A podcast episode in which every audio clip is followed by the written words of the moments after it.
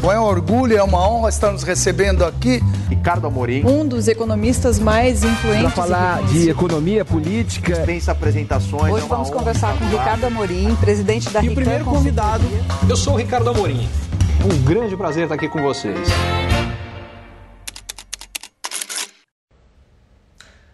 Boa noite, gente. Enorme prazer estar aqui com vocês.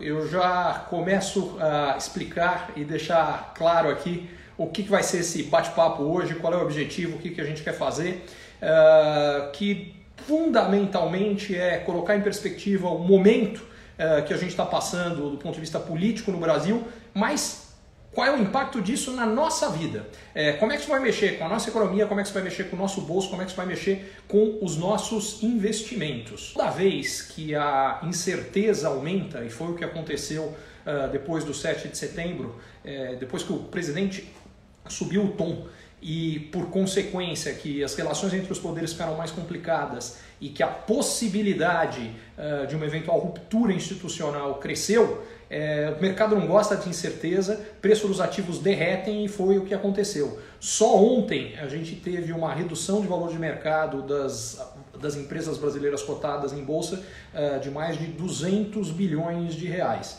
Só que eu tenho uma boa notícia a respeito disso. Uh, a gente teve uma mudança importantíssima de posicionamento do presidente hoje no final do dia. Ele uh, publicou uma, uma carta aberta uh, onde basicamente ele baixou muito o tom. É, eu diria que provavelmente é, opositores vão chamar de enfiou, enfiou o rabinho entre as pernas.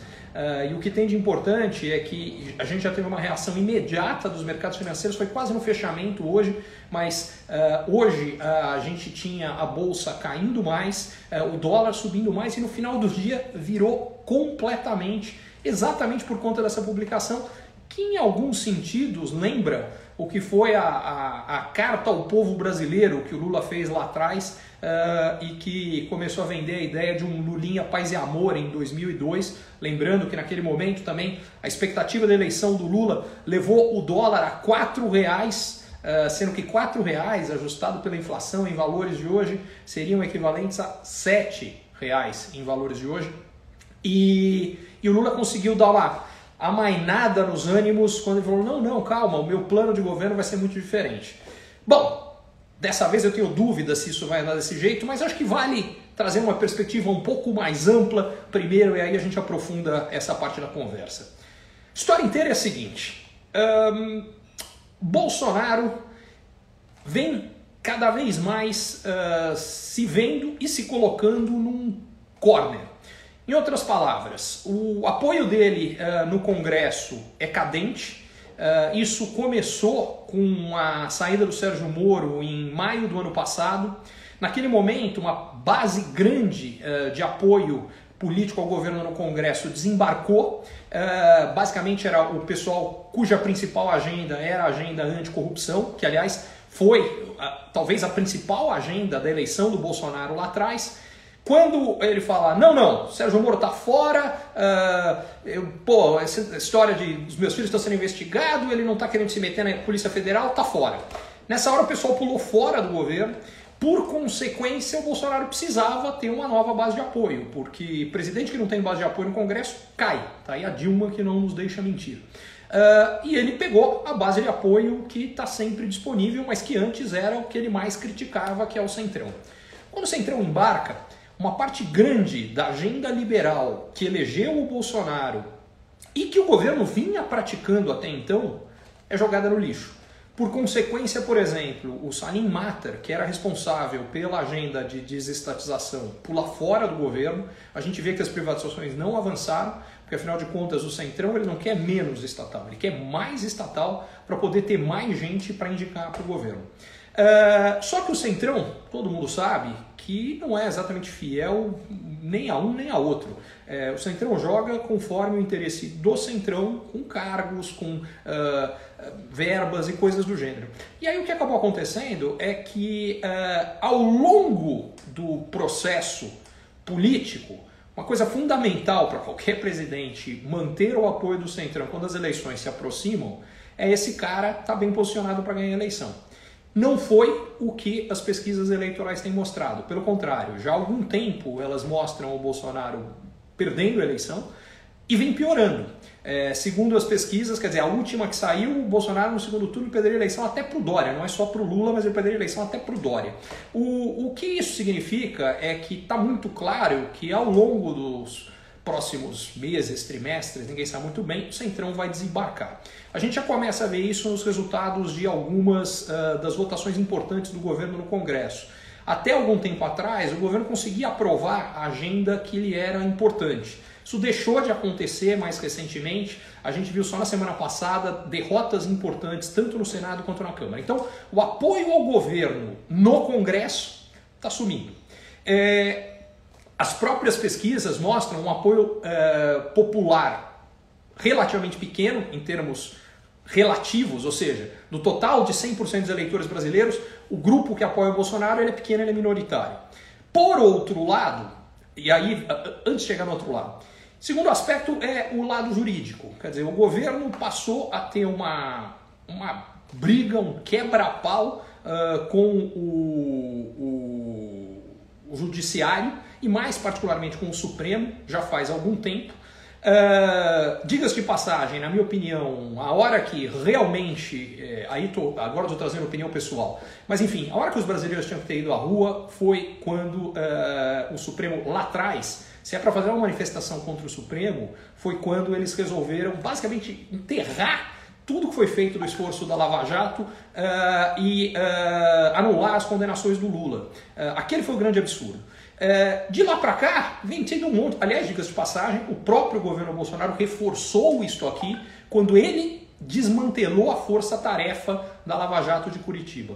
Mas enfim, o que a gente teve uh, desde então foi um enfraquecimento brutal do combate à corrupção mas mais do que isso, começaram a haver choques entre o Supremo e o governo. E eu não vou entrar aqui na discussão de quem tem razão e de quem não tem, porque em vários casos eu acho que cada um dos dois está completamente errado, como por exemplo o Supremo nessa decisão a respeito do Lula e tantas outras.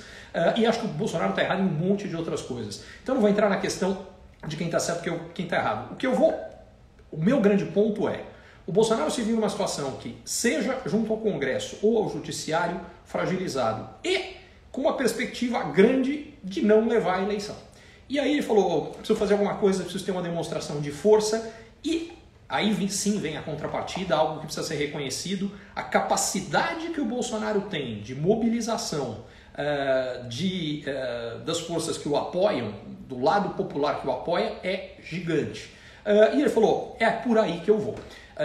ele vem fazendo isso com já há algum tempo. Uh, e essas manifestações do 7 de setembro foram disparadas as maiores. Agora, se a gente lembrar o que aconteceu no processo de impeachment da Dilma, foi parecido. É, desempenho econômico pífio, uh, políticas econômicas insustentáveis, é, sumiço da base de apoio político e manifestações de lado a lado. Porque se por um lado a gente teve as grandes manifestações do Bolsonaro no 7 de setembro, a gente já tem agora no dia 12 uh, manifestações que tem uma única agenda, que é o impeachment do Bolsonaro, e várias outras uh, manifestações já programadas uh, para os próximos meses.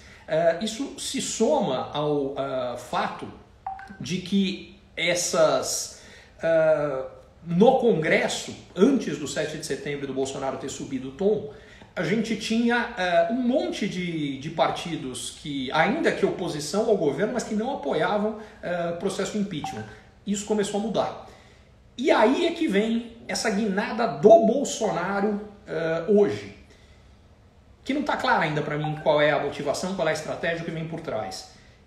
É, foi uma guinada porque ele se viu numa posição tão fragilizada que ele falou: não dá para esticar mais a corda porque vai romper do meu lado, pode ser.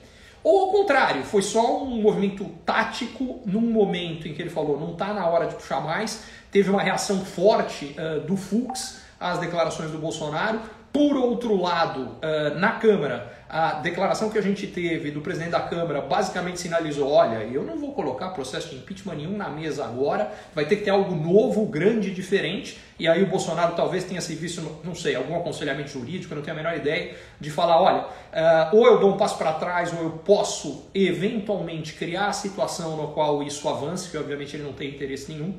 Eu não acredito, acho, eu, eu vejo dificuldades num processo de impeachment que, que avance no Congresso porque eu não acredito que o PT tem interesse nisso. Para o Lula, o melhor cenário é polarização, segundo turno entre Lula e Bolsonaro. O Lula está muito mais forte do que o Bolsonaro, com muito mais chance de levar. Para ele é tudo que ele quer.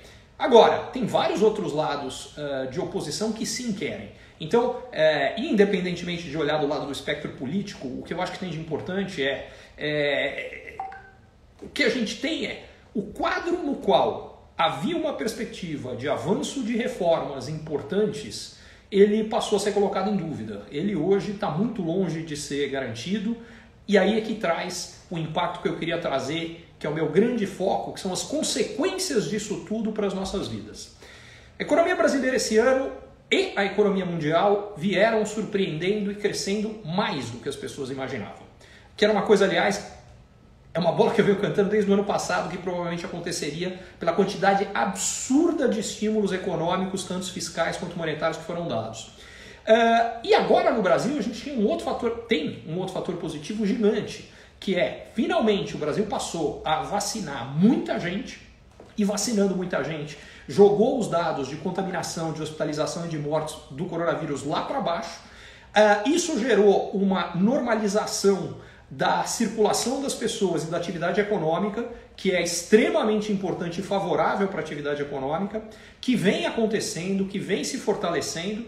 E a partir disso, a perspectiva era a economia acelerar mais agora, porque é o que aconteceu em Israel, nos Estados Unidos, no Reino Unido, porque depois de muito tempo limitadas, quando as pessoas têm a possibilidade, sentindo-se seguras de voltar a viver normalmente, o consumo costuma crescer. Eu chamo isso aí de efeito eu mereço cara ficou fechado um tempão, é aí que ele quer viajar, que ele quer trocar de carro, que ele quer comprar uh, bolsa nova, sapato novo, seja o que for. Uh, e esse efeito estimula a economia a crescer muito mais. E é isso que deveria e provavelmente, desde que não tenha uma piora muito grande de curto prazo, que, que as brigas piorem outra vez, uh, que tenha algo que paralise de novo a agenda no Congresso, é o que vai acontecer. E isso é positivo para a economia, para a geração de emprego, uh, para o desempenho uh, da bolsa e de ativos financeiros em geral.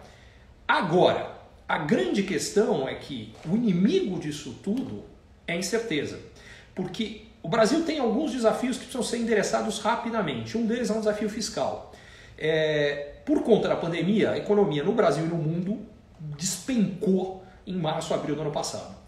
Para evitar que essa despencada se perpetuasse, fosse maior e mais longa, o governo fez, aqui como no resto do mundo, o que tinha que fazer. Deu estímulos fiscais e monetários gigantescos. O governo gastou como nunca. Só que ele gastou um dinheiro que ele tinha e que ele não tinha. Como é que ele financiou isso? Se endividando brutalmente. Só que não dá para fazer isso para sempre. Então, primeiro efeito disso aqui é as contas públicas estão em frangalhos. Elas precisam ser resolvidas. E o instrumento prático que o governo tem de colocar as contas públicas em ordem, ou os instrumentos, são dois. O primeiro é uma profunda reforma administrativa. Quando eu digo profunda, a reforma por justiça e por impacto nas contas públicas, em primeiro lugar, ela tem que atingir todos, ela não pode deixar de fora uh, legislativo, MP, judiciário, nada disso tem que ser para todo mundo. E segundo, ela tem que incluir os atuais funcionários, que o projeto como está não faz nada disso. Uh, Diga-se passagem, no substitutivo está sendo incluído, sim, por pressão popular, um monte de gente, todos esses grupos que eu mencionei, que estavam originalmente fora da reforma que o governo mandou para o Congresso. Uh, segundo grande ponto, privatização. Porque privatização melhora a eficiência da economia brasileira, uh, ajuda a combater a inflação e gera receitas que ajudam a colocar as contas públicas em ordem e evitar que a dívida pública exploda. O resultado disso aqui é que essas duas agendas estão paralisadas, elas precisam avançar. Será que há condição disso aqui avançar no atual cenário? Essa é a grande pergunta. Até porque, sem isso avançar, a gente começa a estragar um monte de outras coisas. Por exemplo, o Brasil precisa brutalmente de uma boa reforma tributária.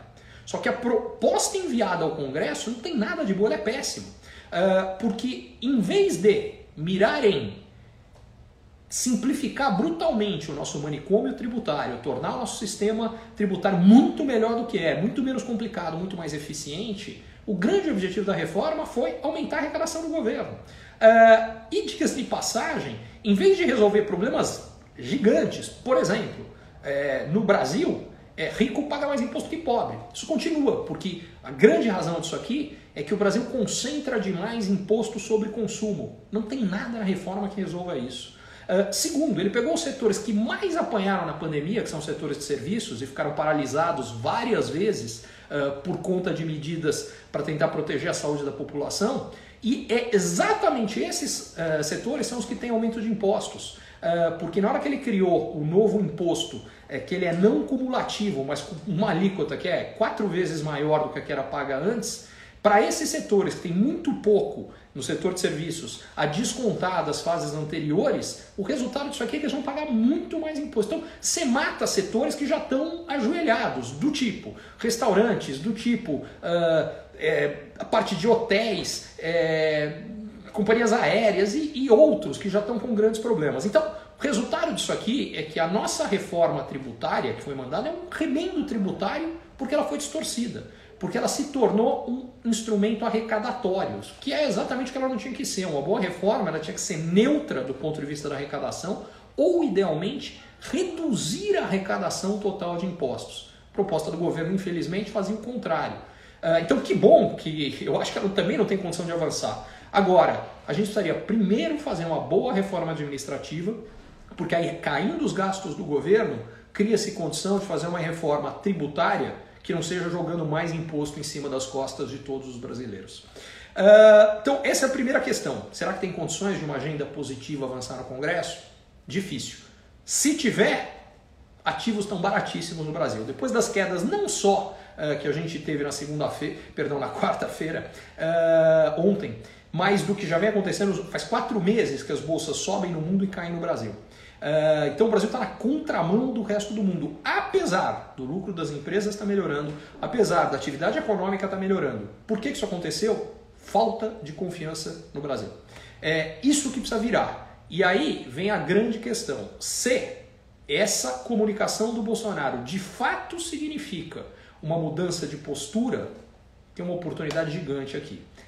Eu tenho dúvidas. Tenho dúvidas porque, como eu dizia antes, as chances eleitorais do Bolsonaro não são grandes e várias das investigações estão começando a se aproximar do núcleo bolsonarista, incluindo os filhos. Uh, então eu tenho dificuldade em ver que o Bolsonaro não vá voltar a subir o tom, até porque vai ter a subida de tom em resposta, como eu falei, uh, que vai acontecer, incluindo nas manifestações que a gente vai ver agora uh, no dia 12, que vamos ver que também elas vão ter, enfim, mas que, que é, um, é, um, é um movimento a história, para toda ação tem uma reação. E a gente vai ver isso dos dois lados. Então vamos ver como é que esse negócio vai evoluir. O que me traz a, a, a grande questão. Se o cenário de confronto permanece, as empresas vão investir menos, elas vão gerar menos emprego. Além disso, como elas vão produzir menos, a gente vai alimentar mais ainda a inflação, que hoje é o grande problema econômico brasileiro. Aliás, não é só no Brasil, a inflação está subindo no mundo inteiro. Está subindo no mundo inteiro porque o preço das matérias-primas subiu no mundo inteiro. Uh, a gente teve muito mais procura por matéria-prima e queda de oferta. Uh, porque a gente teve aumento de demanda grande, as pessoas estão comprando mais, porque teve tanto dinheiro que os governos gastaram, tanto dinheiro que os bancos centrais colocaram, que as pessoas passaram a consumir mais. Mais consumo, menos oferta, preço para cima. Só que no Brasil foi pior. Foi pior porque no resto do mundo, o que aconteceu? Quando começa a pandemia, o dólar vai lá para cima.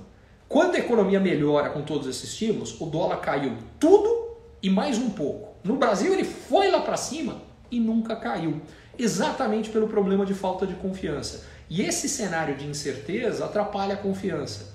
O Brasil, por conta da alta da inflação, está num processo de alta de juros que vai ter que se acelerar, vai ser maior do que o mercado achava antes. Eu acredito que vai ser maior do que o mercado acha hoje. Não vou ficar surpreso nem um pouco, aliás, eu falo isso desde o final do ano passado. Se a gente chegar a ter juros batendo em dois dígitos no começo do ano que vem, taxa Selic, taxa básica de dois dígitos. Aliás, a taxa de 10 anos no Brasil já bateu em dois dígitos ontem. Uh, por que isso aqui é, é, é tão importante?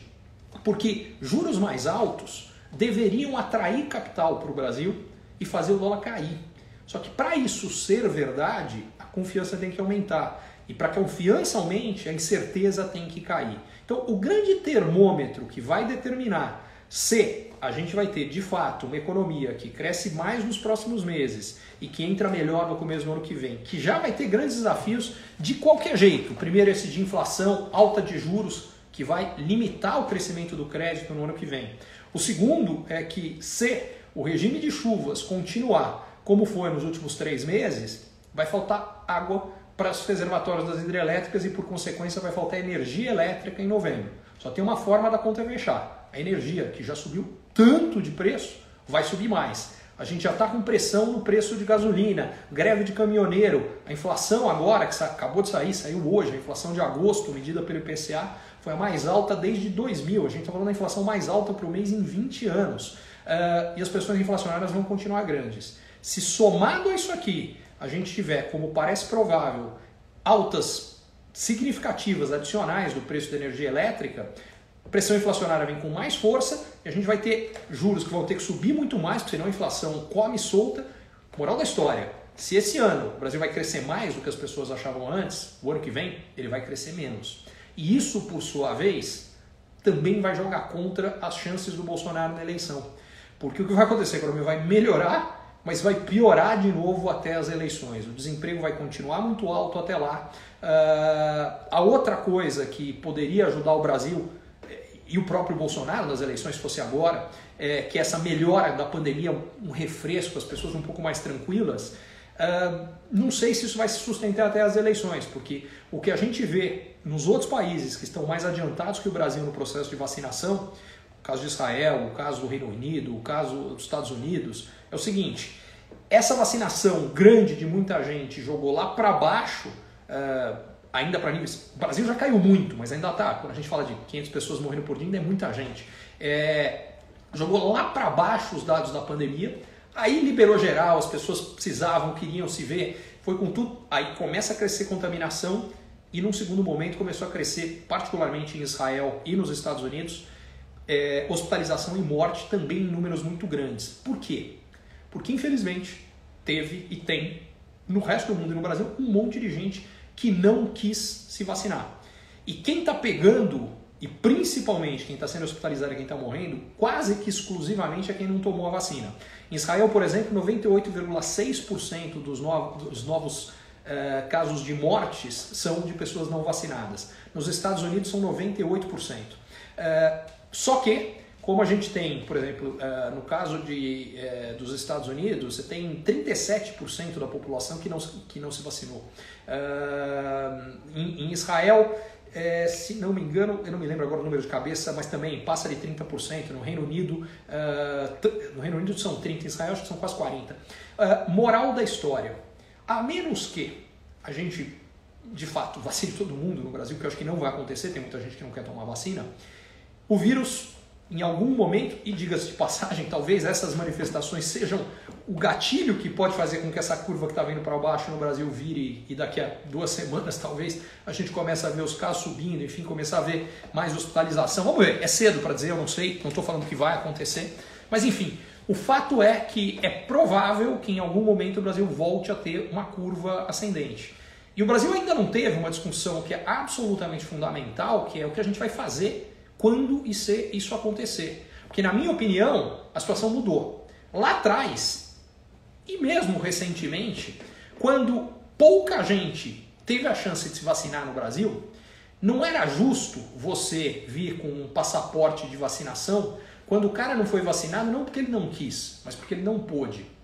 Agora isso mudou. Ou pelo menos daqui a dois, no máximo três meses, vai mudar. Todo mundo que quis se vacinar, vai ter a chance de estar com o cronograma de vacinação completo das duas doses até aqui do, até dois ou três meses. O que significa o seguinte: quem ali não quis e que vai ser o grosso das pessoas que vão estar contaminadas e vão estar contaminando outras, é, foi por uma decisão própria, foi por opção.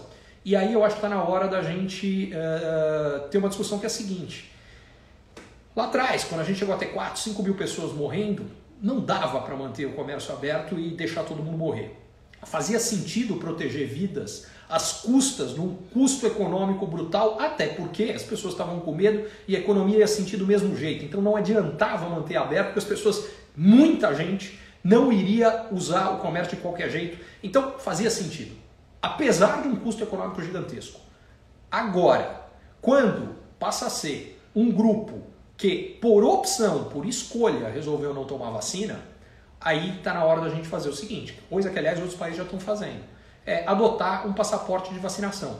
Coisa que, aliás, o presidente e o ministro da Saúde se colocaram contra.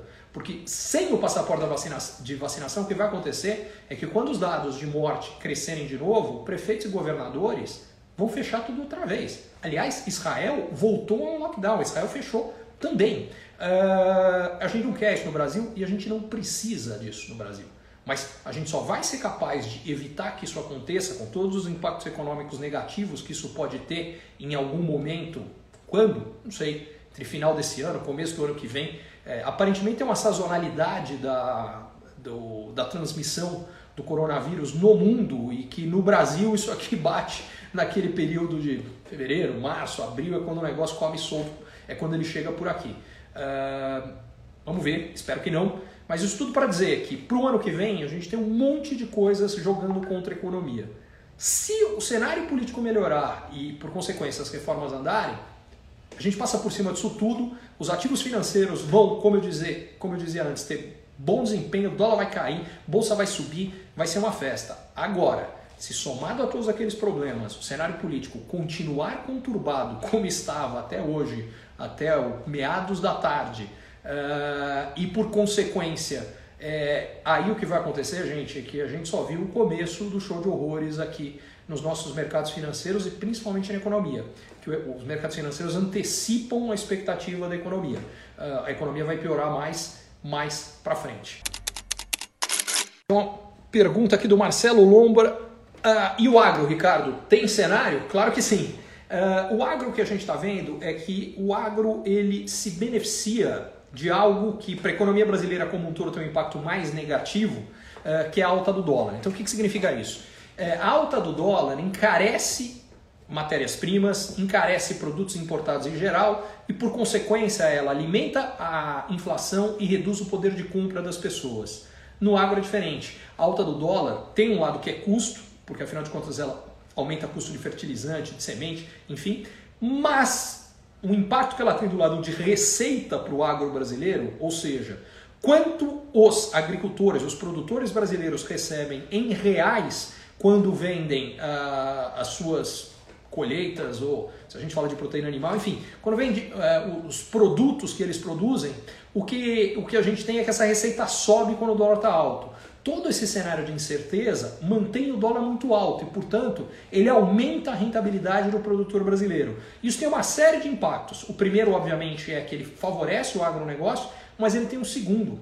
Isso aumenta a renda do interior do Brasil, do campo e do interior, porque, obviamente, o agro movimenta o interior do Brasil.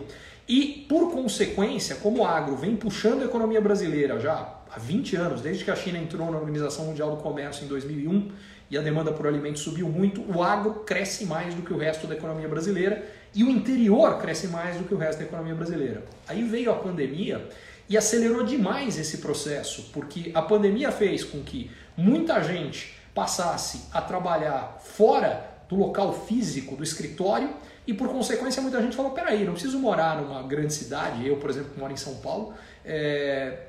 As pessoas, eu sou um exemplo disso aqui, eu passei mais de um ano em Itu no interior de São Paulo, porque eu podia fazer de lá tudo que eu fazia daqui, é, com essa transição, com essa transformação digital, é, mas com uma qualidade de vida muito maior do que a que eu, que eu tinha em São Paulo. É, no meu caso foi temporário, eu voltei por conta da escola dos meus filhos. Agora, tem muita gente que se mudou em definitivo. E, diga-se de passagem, esse crescimento da renda do interior e, por consequência, gerar mais oportunidade de negócio, de trabalho no interior, favorece e fortalece esse movimento. Bom, tem uma pergunta aqui da, da Geisa, fala da, uh, da minha expectativa para o dólar, deixa eu ver aqui, Pô, tem tanta pergunta aqui que eu estou até perdido. Uh, para o dólar no médio prazo, vamos lá, Geisa. É, para qualquer ativo, quando eu olho para médio e longo prazo, a melhor indicação que a gente tem é sempre uma indicação de valor daquele ativo em relação à média histórica. O que, que significa isso quando a gente olha para o preço do dólar em relação ao real ajustado pela inflação no Brasil, nos Estados Unidos e nos outros parceiros comerciais brasileiros? Nos níveis atuais, um dólar hoje custa mais ou menos, arredondando aqui, quase 50% mais do que a média do que ele custou, ajustando pela inflação mais uma vez, ao longo dos últimos 40 anos. O que aconteceu as outras vezes que o dólar ficou muito mais caro que a média histórica? Na sequência aconteceram duas coisas. A primeira, a inflação no Brasil tende a ser muito mais alta do que no resto do mundo. É a primeira forma como se ajusta a taxa de câmbio real. E a segunda, o dólar cai em termos nominais. Uh, até porque quando a inflação sobe muito, os juros sobem muito, a alta dos juros atrai capital, a entrada de capital derruba o dólar. Então quando eu olho a médio e longo prazo, e aí eu estou falando de anos, o dólar vai cair, eu não tenho dúvida nenhuma. E a inflação vai ser mais alta aqui. Agora, quanto tempo vai levar para isso acontecer? Depende. Uh, provavelmente bastante. Porque o cenário eleitoral brasileiro, incerto, é altista de dólar. Todas as vezes que a gente teve grande incerteza eleitoral, a gente teve o dólar subindo. Particularmente, a última vez que o Lula veio com grandes dúvidas a como seria um governo Lula, porque quando foi a reeleição uh, em 2016, o pessoal estava mais acostumado, sabia como era o governo até lá. Agora ninguém sabe. Se o Lula vier a ganhar, que Lula vai governar? É o Lulinha paz e amor ou vem, um, ou vem, um, ou vem um Lula magoado? Ninguém tem a resposta certa e a dúvida é dólar para cima. Na última vez, como eu falei, se for para cima como foi para valores ajustados para valores de hoje, a gente estaria falando de um dólar num patamar próximo a 7 reais. Ou seja, o dólar ainda pode subir muito. A contrapartida é que se a gente conseguir ter uma melhora substancial no cenário político, avanço importante nas reformas, o dólar cai e cai rápido. Se o dólar no Brasil tivesse seguido a mesma trajetória da média dos países emergentes, um dólar hoje tinha que valer R$ 3,90. Se ele tivesse seguido a mesma trajetória da média dos países emergentes, exportadores de commodities como o Brasil, ele tinha que valer R$ 3,70. Ou seja, o dólar teria que cair e cair muito. Tem uma chance, ainda antes das eleições, que isso aconteça? Muito pequena. Ele pode cair? Acho que sim, porque a alta dos juros no Brasil pode atrair capital e pode fazer com que ele caia. Agora, eu acho que se ele cair se chegar, se é que chegue a cair tanto, mas em algum momento ele chega a cair até 4,5, qualquer coisa do gênero, muita gente preocupada com esse cenário eleitoral vai aproveitar a chance para comprar dólar, mandar o dinheiro para fora do Brasil e aí o dólar sobe de novo uh, e portanto acho difícil que ele caia mais do que isso. Uh, tem uma pergunta aqui de mercado imobiliário do Rodrigo que ele fala que mesmo com a alta da Selic, se eu acredito que vai continuar aquecido. Lembrando que os juros de NCC e GPM têm desanimado bastante.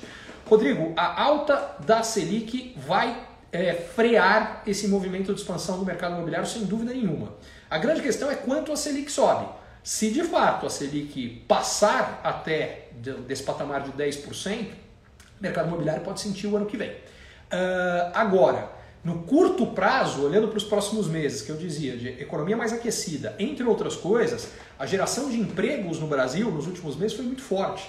Mês após mês, o Brasil vem batendo recordes de geração de emprego por mês. Mais gente com renda, com capacidade de consumo e, pelo menos por enquanto, a oferta de crédito imobiliário continua muito forte. Então, se desanuviar essa crise entre os poderes, esse conflito entre o Bolsonaro, o legislativo, o judiciário, uh, e houver condição de avanço e reforma no Congresso, é, o mercado imobiliário vai continuar com força até não sei exatamente que ponto ao longo do ano que vem, e aí pode ser que ele sinta. Caso contrário, a freada pode chegar antes. Então é por isso que o cenário político é muito importante em relação a isso. Pergunta da Thay Letícia: o que é pior para a economia, um impeachment ou incerteza política até a eleição? Depende. Uh, o que é melhor para a economia é se resolver a incerteza. Então vamos olhar lá atrás o que aconteceu da última vez que a gente teve um impeachment. Ao longo do andamento do processo do impeachment, que fica aquele vai não vai, o que, que vai acontecer, será que vai passar, será que não vai passar? tudo paralisa, a economia sofre, os mercados financeiros despencam e é péssimo uh, para a economia. Só que aí o que aconteceu depois que a Dilma foi embora? Exatamente o contrário, porque criou-se as condições de um avanço de uma agenda que tinha que fazer de qualquer jeito, mas que a Dilma não conseguia fazer. E aí, quando o Temer entra, uh, de cara, ele passa a reforma trabalhista e estava para passar a reforma da Previdência não passou quando sai denúncia de corrupção do, do Temer uh, envolvendo o Joesley Batista, as condições de apoio ao Temer no Congresso desaparecem e aí, aí a coisa deu uma degringolada. Mas o que eu quero dizer com isso é, teve um período muito complicado por conta do impeachment e uma melhora substancial na sequência. Nesse sentido, o impeachment foi solução de um problema que se arrastasse a recuperação não aconteceria. Uh, por outro lado, se você consegue recriar as condições de governabilidade sem a necessidade do impeachment, significa que não precisa ficar pior para ficar melhor. A questão é: o presidente Bolsonaro tem capacidade de criar isso? Ele tem capacidade de buscar consenso e não conflito? Ele tem capacidade de criar uma agenda positiva e lutar por ela? Porque a gente precisa ser justo, tinha muita coisa boa nas propostas de agendas que vinham do governo. Só que não tinha o apoio do presidente no Congresso. Aí muita gente fala, ah, Ricardo, mas o Congresso não apoia. Congresso nenhum apoia e aprova algo que o próprio presidente não exige. Uma das coisas que nós brasileiros precisamos aprender é o que faz político se mexer é cobrança. Enquanto a gente esperar que um salvador da pátria, seja no Congresso, seja na presidência, seja o que for, fazer e resolver as coisas pra gente, não vai acontecer nunca. Isso acontece quando há cobrança. O presidente tem que cobrar o Congresso, é para isso que ele foi colocado lá. É ele que manda a agenda para o Congresso e sempre historicamente no Brasil é a pressão do presidente e a negociação, porque não é só pressionar. Claro que existe um processo de negociação e que deve ser republicano, diga-se passagem, na hora que eu estou falando é, negociação, eu não estou falando desse toma lá da cá, que aliás o Bolsonaro falava contra lá atrás, enfim, e depois mudou a postura mais recentemente. Uh, mas a grande questão é, ele tem capacidade de virar isso aqui? Se ele tivesse, se ele tiver, seria melhor sem o impeachment. Pessoalmente, eu acho muito difícil que ele tenha capacidade de fazer isso. Acho muito improvável, porque o que a gente viu ao longo do governo dele foi exatamente na direção contrária, uh, foi acirrando as tensões e não buscando consensos. Mas quem sabe esse movimento de hoje foi o início de uma mudança. Parece-me improvável, me parece uma retração tática e não de fato uma mudança de postura daqui para frente. O tempo vai dizer, tomara que eu esteja enganado.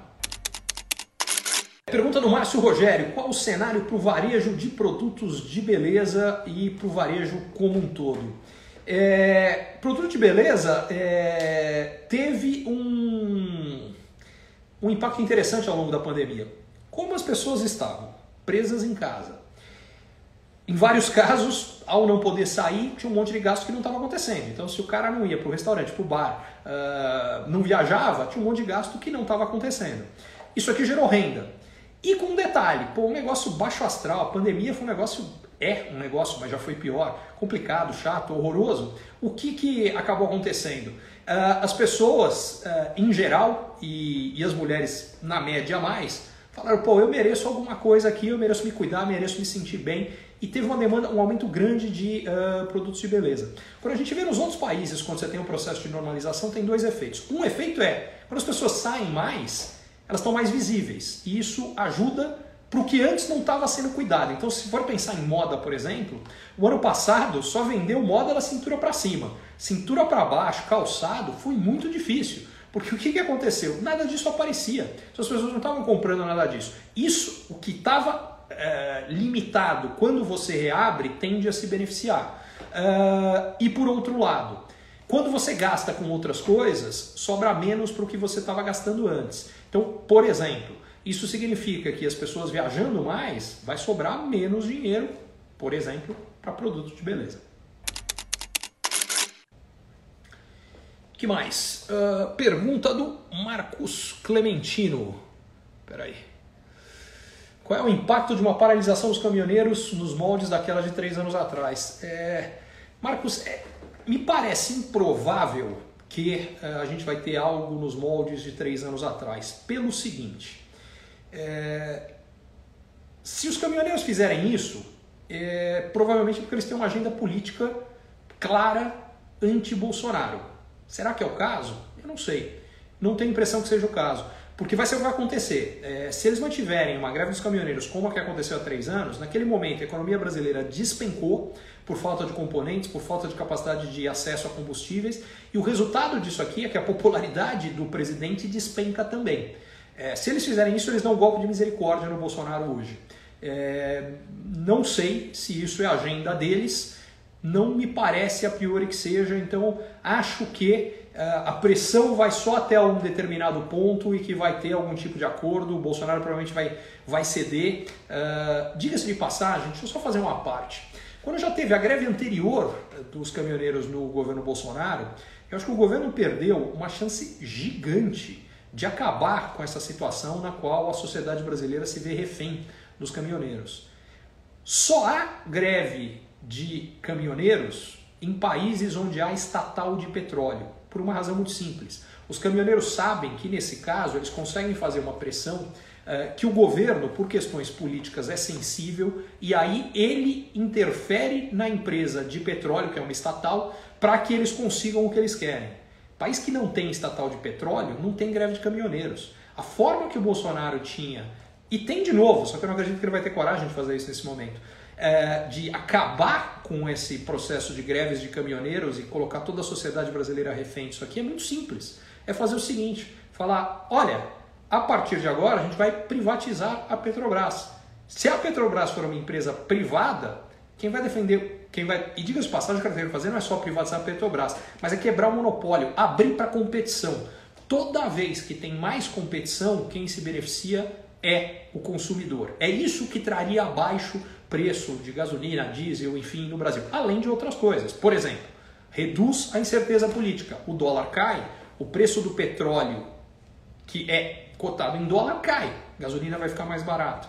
Que mais? É, parte de imposto. O Brasil tem uma legislação de imposto horrorosa, que especificamente no caso uh, dos combustíveis, uh, os estados na parte do ICMS, tudo é uma loucura o que acontece. Precisa acabar com isso. Aí é o que a reforma tributária tinha que fazer e não está fazendo. A, a acabar com essa guerra tributária que está acontecendo é algo que a reforma não faz, é o que ela sim deveria fazer. Então, o meu grande ponto é: acho improvável que a greve dos caminhoneiros vai tomar a proporção de três anos atrás. Se tomar, a chance que o Bolsonaro caia aumenta brutalmente porque o que vai acontecer é que a popularidade dele vai despencar, a pressão do impeachment vai crescer para burro e a chance que ele não chegue no final do governo aumenta demais. E diga-se passagem, isso pode mudar todo o quadro eleitoral para o ano que vem, tá? Porque o quadro parece meio desenhado, e mesmo assim eu tenho dúvidas, porque tem um monte de coisa que pode acontecer no meio do caminho, mas enfim, ele parece meio desenhado em um cenário de polarização entre Bolsonaro e Lula. E Lula. Se um dos dois não vier a ser candidato, pela razão que for, uh, abre espaço para surgimento de uma eventual outra força que contra qualquer um dos dois, chegando ao segundo turno, pode ter grande chance. Porque o que acontece, como os dois estão nos dois extremos, alguém que tiver mais ao centro, se for contra a esquerda, traz o voto que está do lado de cá. E se for contra a direita, traz o voto que está do outro lado. Então, é... enfim, isso aqui pode mudar um monte de coisa no Brasil caso aconteça. Mas como eu disse, eu não acho que esse seja o cenário mais provável. Outra pergunta: algum dia gasolina e alimentos vão ter preços menores ou só vão aumentar ano após ano? Uh, ao longo do tempo, a tendência é que haja ajustes de preços e que os preços aumentem, mas deveria ser um pouquinho. É, a grande questão é que no Brasil a gente tem pressões que tornam as coisas no Brasil mais caras do que no resto do mundo. Isso é que tem que acabar. O que, que faz com que quase tudo no Brasil seja mais caro que no resto do mundo? Problema número um: a gente tem excesso de imposto. Uh, se você for pegar, por exemplo, o que uma família com renda uh, de 5 mil reais gasta no Brasil, metade do que ela gasta, quase metade, é paga em imposto. Dá 49%. É, Para quem quiser ir atrás, é um estudo do, do IBEF super interessante. Uh, como a gente paga mais imposto, o preço fica maior. Segunda questão: como a gente tem um monte de legislações complicadíssimas é, que criam um monte de burocracia, burocracia é custo. Uh, se a gente precisa ter uma tremenda uma estrutura para estar de acordo com determinadas legislações, isso vai para o custo dos produtos, custa mais caro. Terceiro, a economia brasileira é super fechada. O Brasil importa muito pouco. O que, que significa isso? Falta competição do produto que vem de fora. Lembra o que eu falei antes? Quando tem mais competição, o consumidor se beneficia. Por quê? Porque o preço cai. Quando tem menos competição, preço mais alto.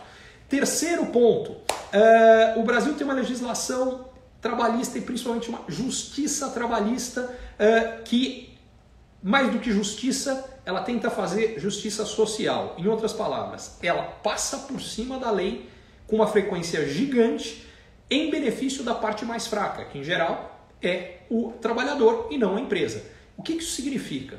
Que como a justiça trabalhista não cumpre a lei, ela passa por cima da lei para beneficiar o trabalhador, as empresas já assumem que vão ter um monte de custos trabalhistas e botam isso no preço que todos nós pagamos. A gente paga o que é esse custo de justiça trabalhista que está ali. Quarta, em determinados momentos, e nos últimos 10 anos tem sido muito frequente, a gente tem pagado o que é o custo da incerteza política, que hoje é, gente, muita gente chama de custo Bolsonaro.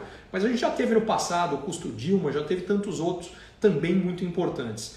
Então, a gente precisa mudar tudo isso. Enquanto a gente não for nas causas, a gente vai continuar a pagar mais caro por tudo no Brasil. Isso dá para mudar. E essa é a discussão, essa é a agenda que a gente devia ter. E no Brasil, em vez da gente discutir propostas que vão resolver os nossos problemas, que vão melhorar o Brasil, a gente fica discutindo nomes. Os nomes tem que ser a última coisa que aparece. O que tem que aparecer é uma agenda que resolva e gente que luta por essa agenda. Quem mostrou que vai lá e que luta pela agenda, aí sim esse cara merece o seu voto depois. E não escolher antes e começar a defender, seja um lado, seja outro, pouco importa.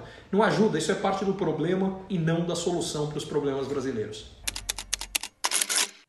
Pergunta do Dino Vitor: se há como reverter nossa situação, se reforma administrativa, privatização e reforma tributária decente estão longe de acontecer pelo jeito. Se elas não acontecerem, a gente não vai reverter, Dino.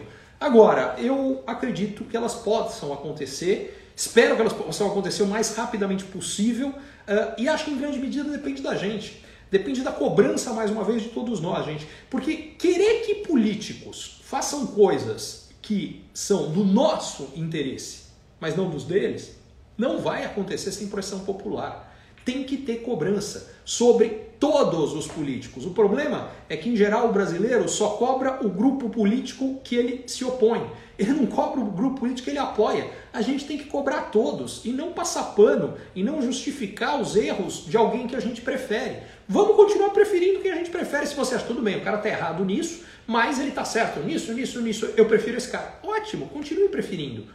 Mas onde ele está errado, para de justificar e cobra. Todos eles, todos os lados. Isso aqui não é torcida de futebol, gente. Não é. É, é engraçado, as, as, as, pessoas têm um grau de exigência uh, com, com o namorado, com a família, com o que for, uh, e, não, e não tem grau de exigência nenhum com o político. Tá tudo errado, isso tem que ser revertido, a gente precisa mudar isso aqui.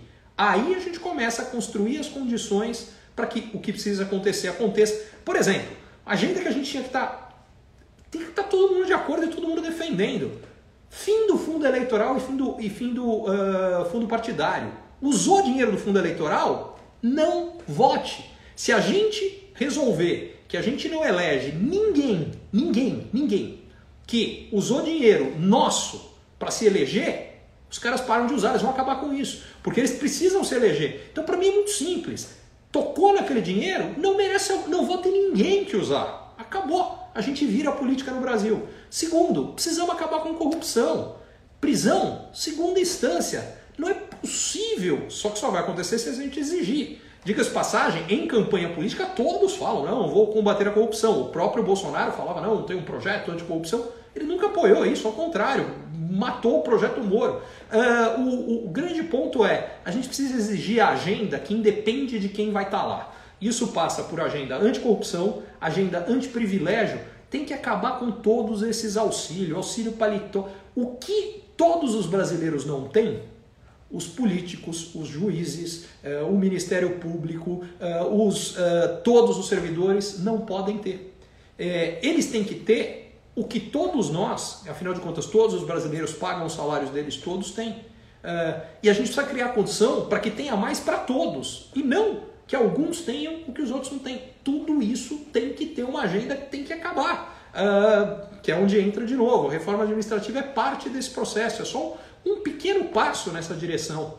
Enfim, a gente precisa lutar por regras que realmente beneficiem o Brasil a todos e não é, lutar por grupos políticos, sejam quais forem, não importa quais são. Não faz sentido, não, não é o caminho.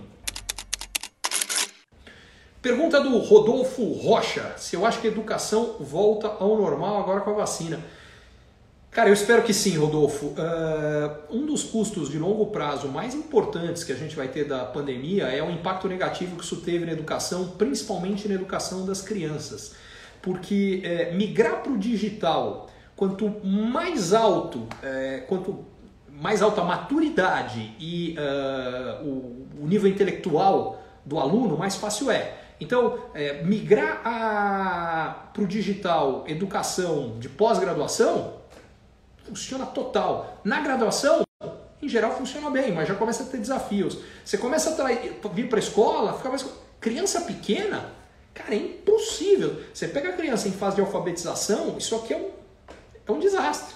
Então, uh, a verdade é que as crianças pagaram uma conta grande por conta nossa, e diga-se de passagem, isso foi uma discussão que eu também levantei lá atrás, mas que nós nunca tivemos que eu acho que foi absolutamente injusta, porque a gente fechou tudo, perdão, a gente manteve a maior parte do tempo, tirando movimentos de pico de pandemia, quase tudo aberto e as escolas fechadas, sendo que as crianças eram quem menos corria risco.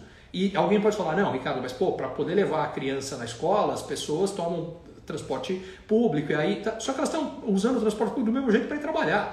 Então não faz sentido esse tipo de esse tipo de, de processo. Então, sim, eu espero que, que a gente normalize cada vez mais a questão de educação e por isso que eu falava que é importante a gente discutir em como evitar que a gente tenha uma transmissão significativa lá na frente, porque tem um monte de gente circulando, com o vírus ainda circulando, uh, com mutações circulando e um monte de gente sem vacinação. A gente vai ter que, se a pessoa tem o direito de optar não ser vacinada, e justo, acho que não tinha que pegar ninguém pelo braço e vacinar, só que ela tem que uh, arcar com as consequências das decisões que elas tomam. Pergunta agora é do Rogério Armoni ou Amoni. É, por que atualmente você está postando muitos assuntos polêmicos políticos? Eu não estou postando sobre assuntos polêmicos políticos. Esse é que eu acho que é uma coisa interessante. Sendo muito franco, uh, política não é um assunto que me interessa. Uh, o que me interessa é economia, o que me interessa é a vida das pessoas, o que me interessa é o bolso melhor das pessoas para que elas possam fazer o que elas querem, para que elas tenham o que elas desejam, para que elas tenham liberdade de escolha, porque quem está precisando do, do dinheiro para colocar comida na mesa não tem liberdade de escolha nenhuma. É, o que me interessa é inovação, o que me interessa é empreendedorismo. Só que, e aí vem o ponto, o cenário político implica nisto tudo. Um cenário político podre deteriora a vida de todos nós. Sob esse aspecto, política é absolutamente fundamental e sim, sob esse aspecto, ela me interessa. Quanto à questão de ser polêmica, no Brasil hoje tudo é polêmico. Uma das coisas que as redes sociais me ensinaram, inclusive, é que não interessa sobre o que você posta, as pessoas leem como se aquilo fosse sobre política. Você não está falando sobre política, está falando sobre coisas que não tem nada a ver com política. Vem comentários politizando qualquer assunto. Então, não é o meu post que está politizando nada e que está trazendo polêmica a respeito de nada. Mas qualquer coisa que aconteça, sim, vira política no Brasil e, em geral, vira bate-boca, com frequência vira má educação que isso é outra coisa que a gente perdeu, gente, que eu acho um absurdo. É, a beleza da. Deveria ser, na minha opinião, uh, das redes sociais é a possibilidade de você ouvir alguém que discorda de você. Só que as pessoas agora, elas, com raras exceções, e, e, e muito honrosas, diga-se de passagem, elas são incapazes uh, de discutir, uh, de divergir com educação e com argumentos. As As pessoas agora elas só pregam em primeiro lugar, elas não escutam o outro lado. E segundo, elas são agressivas, mal educadas, não não tem nada a falar. Olha, um, comentário que, que, que, vem com, com frequência nas minhas redes sociais é falar: é, Ricardo, não acho isso. Justíssimo, as pessoas têm todo o direito de não achar nada do que eu acho. Agora, seria legal falar: não acho isso, por quê? Isso, isso e aquilo.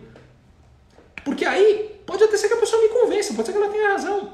Agora, não tem argumento. É, é isso que está faltando. Eu acho que o que está faltando mais é troca. É, e diga-se de passagem, é porque a gente criou um, um, um, ânimo que vem de Brasília, mas que contaminou o Brasil, é, que, cara, virou um fla-flu, virou uma guerra, virou uma briga.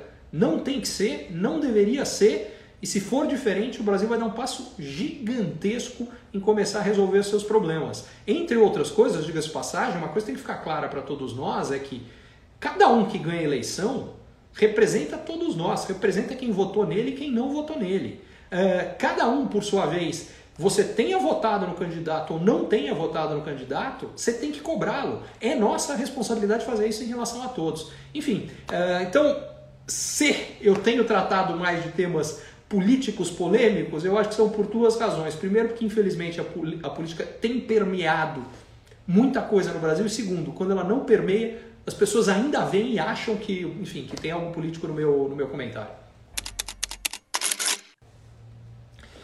Pergunta do GP Santos. Uh, o que você acha sobre uma reforma na CLT, deixando uh, mais entre o empregador e o empregado, estilo Estados Unidos? Eu acho que seria fundamental. Que a gente precisa entender uma coisa. É... Da onde vem a CLT? Ela vem de 1940. Ela vem de uma realidade onde, de fato, um monte de gente no Brasil não tinha condição nenhuma, um monte de gente empregados não tinha condição nenhuma uh, de se antepor a empregadores. Só que isso mudou radicalmente por 200 razões diferentes. Uh, segundo aspecto, a aceleração da transformação digital criou uma situação onde os empregos eles não são mais locais, nem nacionais. O que isso aqui significa? Significa o seguinte, que uma empresa, se ela está numa região onde falta mão de obra, onde por alguma razão a mão de obra ou não é qualificada, ou uh, sei lá, tem um sindicato que é um horror e que não dá para trabalhar com esses caras, através do digital ela contrata em qualquer outro lugar do Brasil e do mundo. E aí vem a questão: se a legislação trabalhista brasileira não for flexível o bastante para lidar com as transformações tecnológicas que estão acontecendo, os empregos vão embora do Brasil. E mesmo que as empresas permaneçam no Brasil, a empresa brasileira vai estar contratando de forma uh, online um monte de gente fora do Brasil.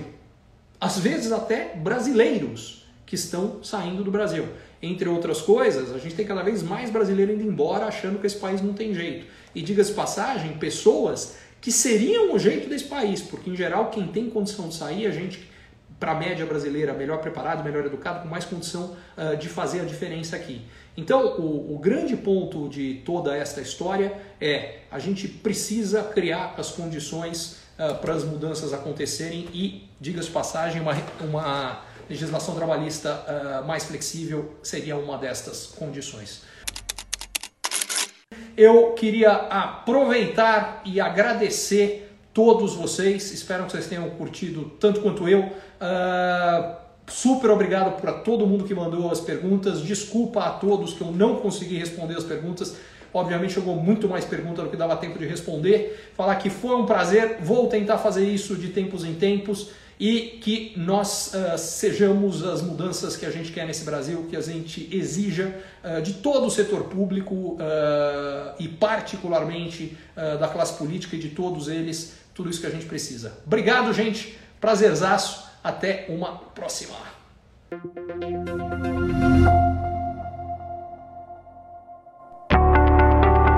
Você é empreendedor ou executivo e você ou o seu negócio tem encontrado desafios para crescer mais, para ter margens melhores, para obter resultados melhores, para sustentar um crescimento acelerado de antes, para conseguir um novo investidor, para conseguir financiamento para o seu negócio, para fortalecer a sua equipe, talvez a mentoria Ricardo Amorim seja para você. Lá O que eu faço é ajudá-lo a entender melhor as transformações econômicas, sociais, demográficas, tecnológicas que estão acontecendo e, baseado nisso, tomar decisões melhores e montar a melhor estratégia para lidar com o seu desafio específico. Vale a pena você conhecer.